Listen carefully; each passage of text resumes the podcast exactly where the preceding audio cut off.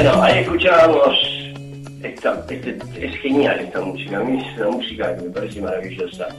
La cosa se está poniendo negra. ¿O me equivoco? ¿Está el negro raro ahí?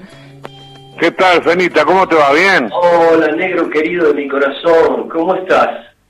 Bien, de bien. Lo que aquí estoy cumpliendo un mes de cuarentena aquí en Uruguay. ¿Estás en Montevideo? Estoy en Montevideo, sí, con mi mujer y después Matías está en su en su departamento, Lucila también, está con el hijito y este y, y después Julieta está en Buenos Aires. Ah, en la casa de la tía, Julieta estaba viviendo en Buenos Aires y bueno, no se pudo venir porque no salían los barcos, se quedó en Argentina y está ahí en la casa de la tía. ¿Y cómo la vas llevando, negrito? Este- esta cosa tan rara que no tiene registro, de la que no tenemos Como decía. Osvaldo Fatoruso, cuando estaba enfermo de cáncer antes de morir, ¿cómo estás? Osvaldo decía, a veces sí, a veces no. Negro querido, eh, Sí. mira, estamos, estamos haciendo un recorrido por la música de Uruguay. Vos sabés que este Mm. programa, el, el, el motivo de este programa es recorrer la música de toda Latinoamérica y yo no, no podía dejar de llamarte a vos y de tenerte presente a vos, porque Bueno. yo creo que vos sos el patrón de la música uruguaya. Bueno, Viste que muchas gracias, pero bueno, te lo tomo por esta tarde nomás. A veces sí, a veces no. A veces no, porque estuvo Alfredo Citarrosa, eh, Julio Sosa, Hugo Fatoruso, bueno, los Shakers, el Quinto, Mateo, hubieron cantidad de locos. Estamos pasando... Pasa acá, si el más- el- yo y Hugo somos los más veteranos que quedamos, entonces bueno, No, y, y vos y Hugo también son este, los, los que, los que por lo menos yo primero escuché. sí, Eh, yo cuando escuché el disco, de- el primer disco de Opa, eh, yo quedé eh, fascinado, creo que lo escuché 10 veces en un día. Nos No, por eh. teléfono, nos llamábamos por teléfono diciendo, "¿Est- ¿escucharon esto? Eran, eran como los weather report uruguayos. totalmente. O sea, cuando estábamos en Estados Unidos, la revista Downbeat había puesto a los tres mejores de, de- de América Latina, que estaba el Gato Barbieri, Piazzolla y Opa. Es increíble, es, es un grupo extraordinario. Eh, bueno, ahora ya no está más, no está más el Osvaldo, pero... El Osvaldito, loco, se fue ma- el bien rapidito. que Y está el Ringo en. Estados Unidos, así que Eh. el, el y el Ringo nomás. Y yo no era de Opa, yo este, el Hugo me invitó, me, me dio la, la, la bendición de ir a, a cantar con Opa. Yo estaba en Alemania trabajando, cantando, That's the way, ajá, ajá, ajá, cualquier cosa, cantando canciones de Hit Parade, tratando de vivir, ¿viste? Pero eso fue y después... bueno, y me de- llama Hugo, mira, estamos grabando el segundo disco de, de Opa, este, y si querés venir, no sé cuánto, y bueno, ahí yo estaba en Alemania, y estaba lleno de pizzas, porque viste, a mí siempre me gustaron las pizzas, y este, y para entrar a Estados Unidos tenía que ir con tres, cuatro valijas, y agarré y dejé dos valijas abajo de una cama, ¿no? pero con pizzas que no te puedes imaginar, atrás del humo, todo, porque tenía miedo que cuando llegara a Estados Unidos, como era con tanta valija, me dijeran usted que viene a quedarse, ¿no? Y ahí llegué al aeropuerto y estuvimos en el aeropuerto como una hora saludando uruguayos que en Nueva York, hasta que le digo a Hugo, Hugo, vámonos porque se me vence la visa, ¿no? me habían dado 15 días y ya perdí una, una, una hora el aeropuerto rompiendo la bola. Ahí nos fuimos de Los Ángeles, de no, de Nueva York a Los Ángeles, cinco días manejando con una van toda podrida que tenía el Hugo y componiendo en la camioneta con él, cantando. Pero Rubén, vos habías mandado las... Hola, mi nombre es Alicia. ¿Cómo estás, Rubén? ¿Qué tal, Alicia? ¿Cómo te va? ¿Bien? Bien, muy bien. Gracias por, por, com- por comunicarte. Eh, Rubén, eh, vos habías mandado las voces en un cassette también, ¿no? Que, que después... Claro, yo tenía un, aquellos, aquellos este, grabadores que tenían cuatro botones grandotes, ¿de verdad? Sí. Antes de acostarme a dormir en Alemania, después de terminar los shows que hacíamos, terminábamos la- a las 12 en punto, porque después los alemanes son de, ir a laburar y se acabó, no hay joda. Y ahí me, me quedaban este, arriba de una mesa y cantaba este, las canciones que le iba a mandar. Tira, parira, pararire, cantaba todo tipo de cosas. Qué Este, puede, puede que se la cantaba. Ya la había grabado yo con este, en el disco se llamaba este, Con la banda. ah, con la mi banda. primer disco Rareces. Claro. Y entonces, te, bueno, llegué a Estados Unidos, me junté con... eh, yo le mandaba las canciones a Hugo y cuando llegué hasta a, a Nueva York, el Hugo me sentó, el Hugo Osvaldo y Ringo en un sillón ahí me dijeron, sentate, y este, y me pusieron todas las canciones que yo le mandé del disco Magic Time, Sí. este, tocada por ellos, y se me puse a llorar, no Claro. lo que era eso, una, yo le he mandado cantando a capela en un, en un casetito, ¿viste? Increíble, aparte, aparte el, el shock que produjo, porque el, el nivel de, de arreglos, eh, Sí. el nivel de ejecución de OPA, y lo, y lo digo, eh, siempre lo dije, por, por eso te lo mencioné, era similar a Weather Report, era similar a los grandes, grandes grupos de, de jazz rock de esa época, extraordinario. Totalmente. Extraordinario. Y lo otro, lo bueno, es que era distinto.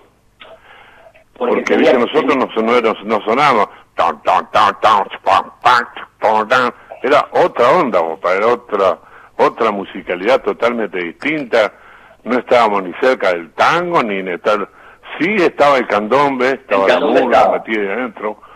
Pero fue increíble. eso, una De cosa- hecho, no sabían dónde meterlos, ¿no? O sea, no había Claro, batea y que... el, el- el- el- la revista Gami te- tenía a Hugo, Kay Chico Corea, Herbie Hancock, como los cuatro mejores pianistas de jazz.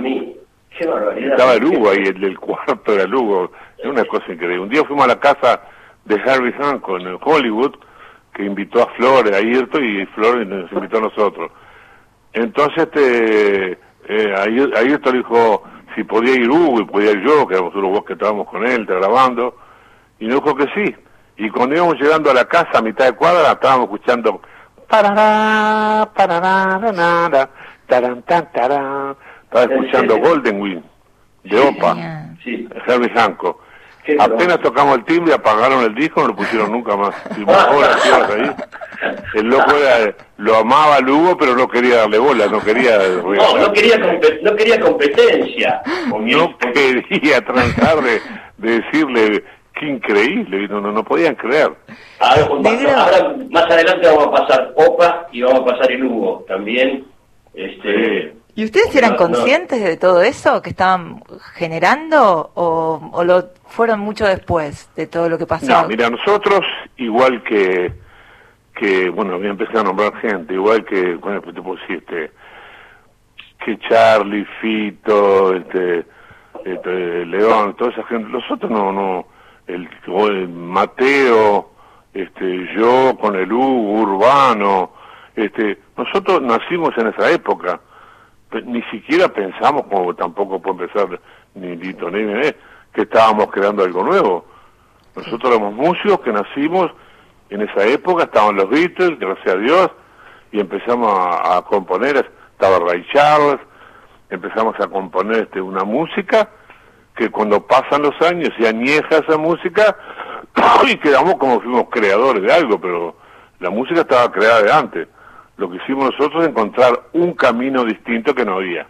Claro. Y eso, con el todo el respeto que se merece la radio, eso es orto. orto. Sí, es una palabra africana también, negro. ¿Sabías? ¿Eh? Es una palabra africana, orto también. Claro, orto. Es el del eso. crepúsculo, ¿no? El orto es el crepúsculo, hoy el mundo es el crepúsculo, es el orto. escucha eh, ahora que hablabas de, la, de los, del cassette ese, una vez me contaste, negro, Mm, que vos componés a capela tocando los tambores. Totalmente, arriba de una mesa, donde sea. a donde sea, y a mí me sorprendió eso, porque cuando yo te conocí a vos, que me- me- nos presentó el negro Fontova, este, Claro. me El acuerdo que mejor boliche de todos los tiempos. Que tu- exactamente, que La tuvimos calle esa- Córdoba pasando la vía, lo más grande que había. Eso fue lo el- más grande, una el goce pagano, el goce pagano. increíble, algo increíble. Nunca Eso vino igual, nada más divertido. O sea, ¿eh? los únicos tipos que llegaron a, a- a, digo, a superar eso fueron los auténticos decadentes. Pero eso, eso Pero era lo, lo que creó Fontova en ese momento, sigue Fontova, bueno, tipo, fue Fontova, Claro. él es Fontova, chao. Pero sí. en ningún momento pensó en, en, en, en- en el éxito. Yo no- él tocaba, porque tocaba, yo trabajaba con él en GEAR y era un tipo divino, pero que bueno, que compuso una de las canciones más lindas que escuché en mi vida. Eh, era un tipo completamente negro. Esa fue una, una gloria de canción. Increíble. la pradera, la pradera, por la pradera me verán correr como Sí, no, una bestia. Todo era un genio, loco. Yo me acuerdo que me contaste eso, porque yo tocaba las congas en ese momento. Me daba, ¿Cómo me de vergüenza, tus congas? Es increíble. me daba vergüenza tocar porque estabas vos, boludo. O sea, yo No, "Negro, pero cada eso calle sí me le creo. toca". Eh, vos tocabas en función de lo, de lo que se hacía. Esa Sí, música, si vos ponías un conguero de verdad, se comía el grupo. Porque Claro. no eran todos, que este, digamos, eh, genios, una cosa increíble. Era ese grupo, con la, ¿cómo se llama el peludo acá que te dan las trenzas de Marley? Hernán Raibón. Ese era maravilloso, ganador abierto. Sí, sí, sí. Se llevaba todas las minas pintún ese. Sí, Arrasaba. Sí, sí, sí. Pero era un loco, loco divino, que y, y el grupo tenía una personalidad increíble. Y Esas estaba Melingo. no, no se consiguen con, con, con este, con, con cinco genios o seis genios. Se consiguen con un grupo que van todos para el mismo lado y que lo siente, ¿me entendés? Y eso se ve en el escenario. Estaba, esta- estaba Melingo también, que tocaba saxo. es una cosa increíble. Era genial. Bueno, yo me acuerdo que me contaste eso, y me sorprendió eso. Digo, todas las canciones extraordinarias y maravillosas que hiciste, ¿las hiciste así? Todas a Sí, totalmente. Mira, eh, la única que no compuso en Alemania, que la canté recién me he equivocado, fue Montevideo. Hugo y Osvaldo y el Ringo estaban tocando con un cuarteto que tocaba en Las Vegas, que se llamaban los, con H, los Saharas. Eran españoles. Entonces el Hugo me dijo, mirá, no me puedo una mano porque estamos buscando este, un- una introducción. Porque antiguamente los grupos se llamaban, yo sé, Golden Boys, los los Golden Boys, que en un ratito siempre buscábamos una canción, se usaba mucho en los boliches de cantar la canción nombrando el grupo y volvemos a media hora, ¿entendés? Ah, Entonces ellos necesita- necesitaban una, una canción para representar al grupo, ¿no? Una cosa así y me puse a bromar de una mesa y empecé a cantar te para matar para para para matar parera parera pararire y me dijo Hugo ¿eh? eso no eso lo tocamos nosotros voy a dar esto ni en pedo me dijo. Y decime y cuando cuando terminás de hacer la melodía tocando una mesa o, la, o los tambores después bueno me junto con, alguien en este momento trabajo con Monte, Gustavo Montemurro.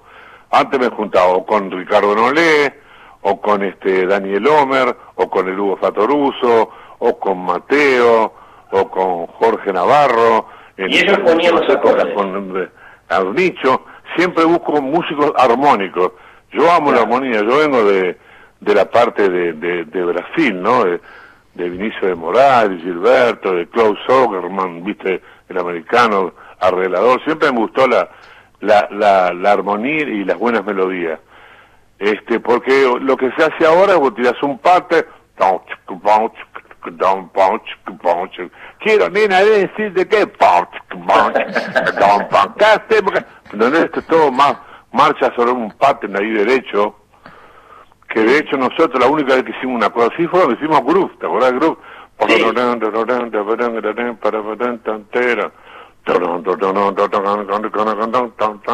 Eso fue terrible el tema de groove. Entonces después me junto con los tipos y les canto, les canto la melodía y le canto las notas de- del acorde, ¿me entendés? Digo, por ejemplo, dice, eh, pida, parida, pararía, de. le canto esas cinco notas, el tipo apoya esas cinco notas en el piano y ya está, ahí está un parte de la, de la armonía. Vos sabés que te cuento una cosa, yo hice varios viajes a Cuba, viste, con esos documentales de música que hice, Sí, y em, em, Juan Formel, que fue el fundador de los Bambán, que sí, murió ya, me contó que Benny Moré, el gran Benny Moré, sí. componía y arreglaba con la boca, o sea, cantando. Claro. No, to- no tocaba ningún instrumento. Ahora vos Sí. escuchás los arreglos de Benny Moré, de Caños, por ejemplo, Sí, sí, sí, y sí. son una barbaridad. No, algo tremendo, algo tremendo. Benny Moré fue el bárbaro del ritmo, le decían. Y dice El que... bárbaro del ritmo. Y dice que se escuchaba, cuando escuchaba la sección de brass, se daba cuenta si había una nota que estaba mal, y se la cantaba al saxofonista, esa nota está mal. Claro, sí, chabón, porque no era lo que increíble. quería. Es increíble. Pero totalmente, esas cosas suceden siempre. Este, bueno, hay, hay muchos de eso, muchos. Por eso que yo le decía a Lugo, loco, vos para todo van a estudiar, Radita, no estudies. Si estudias, te vas a volver un viejo pelotudo, eh, que- quejándote que esa nota está mal, que la corres esto, quédate así que está bien con tu locura, me dijo. Y bueno, y nunca, nunca estudié un carajo. Fui una profesora de piano cuando tenía 11 años, que se llamó, era una negra que tocaba el violín, y se llamaba Clementina Gómez, nunca me voy a olvidar. Un día vino a la puerta de mi casa y le dijo a mi madre, señora, dígale a su hijo que por favor, que no deje de tocar el piano, que estudie, tiene un talento tremendo, pero por favor que no abandone el, el estudio. Y nunca le digo, lo iba con mis hermanos a jugar al fútbol, a robar este quintas, a comer níspero y por pelotudeces, ¿viste? Boludeces. Y bueno, Negro. así. Pero eso Negro. crea una personalidad. Es una gran personalidad. Eh, contame, negro. tan, tan negro, gran personalidad que hasta perdí el Grammy. Pará, ¿Qué eso, todo? mirá, te iba a preguntar eso, boludo. Te iba a preguntar eso. Contame lo. Increíble, fuimos a Estados Unidos con mi mujer, con Matías, este, con, y con Julieta, Lucila estaba en, en Buenos Aires, y este, y me dieron el Grammy, y al otro día me dijeron, mañana te va a pasar a buscar una, una limusina, a ti, a tu familia, este, me- le di mi nombre, todo, con un cartel, todo. y pasaban las limusinas, iba todo el mundo, y nosotros estábamos trancados ahí, y faltaba eh, media hora para, para ir al aeropuerto, porque había que estar dos horas antes, y bueno, pedimos dos taxis, y puse la- el Grammy ante una bolsita de, de, de, de unas zapatillas, ¿no? Así una eh, guardada, porque lo iba a llevar arriba en el avión para no dejarlo abajo, y bueno, me tomé un taxi Matías, y con Patricia y Matías y, y Julieta atrás. Cuando llego al aeropuerto, mi mujer me dice, ay, ay, mostrame el Grammy que lo quiero ver ahora un poquito. Digo, Matías, eh, mostrame el Grammy a mamá. Matías Julieta, ¿lo tenés vos? No, yo no. ¿Cómo? No tenía nadie, lo dejamos en un taxi, ¿no? Y ya no podíamos volver al hotel, ya nos teníamos que ir. Y bueno, ahí viajé por Uruguay, llamé, le dije a los tipos que le había perdido, diciendo, nunca en mi vida escuché una cosa igual.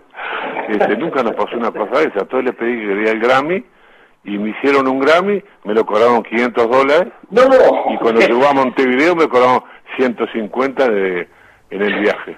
El único O sea- tipo que compró un Grammy. Lo tuviste que 650 garpar, dólares negro. pagué el Grammy. El No, único no, no, pelotudo.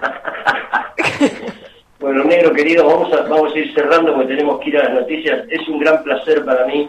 Vos, mandale un beso de parte a todos los músicos y a todos los artistas argentinos, a toda la gente también, ¿no? Pero a la barra nuestra, los que realmente están sin laburo en este momento, más que nada los músicos que nos acompañan, todo, mandarle un beso grande a todos y, y bueno, y que vamos arriba, que vamos a salir de esta y que, que los quiero mucho y que amo a Argentina. Yo he dicho mi familia es toda Argentina, este, todos mis hijos y mi mujer, así que le mando un beso grandote a todos y que los quiero mucho. Negro, yo te quiero mucho a vos, no te adoro. Para mí sos... Vamos arriba, Fenita, vamos Te quiero arriba. mucho, amigo. Ojalá que nos podamos encontrar de vuelta.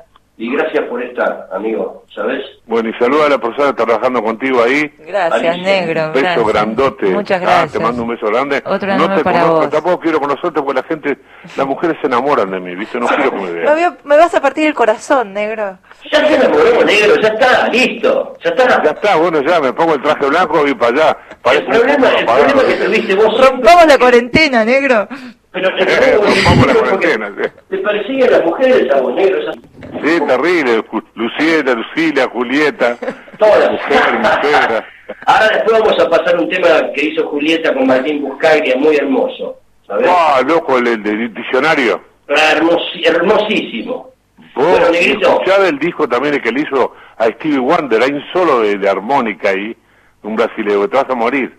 Ok, ok, lo Un tema que le hizo a Stevie Wonder, Julieta, en ese disco. Negro, te El quiero último mucho. disco de ella, ¿no? Negro, te quiero Increíble. mucho. Nos vamos, nos vamos a las noticias y te mando un abrazo grande, amigo. Un beso grandote, chao, Un Fede, beso, gracias por chao,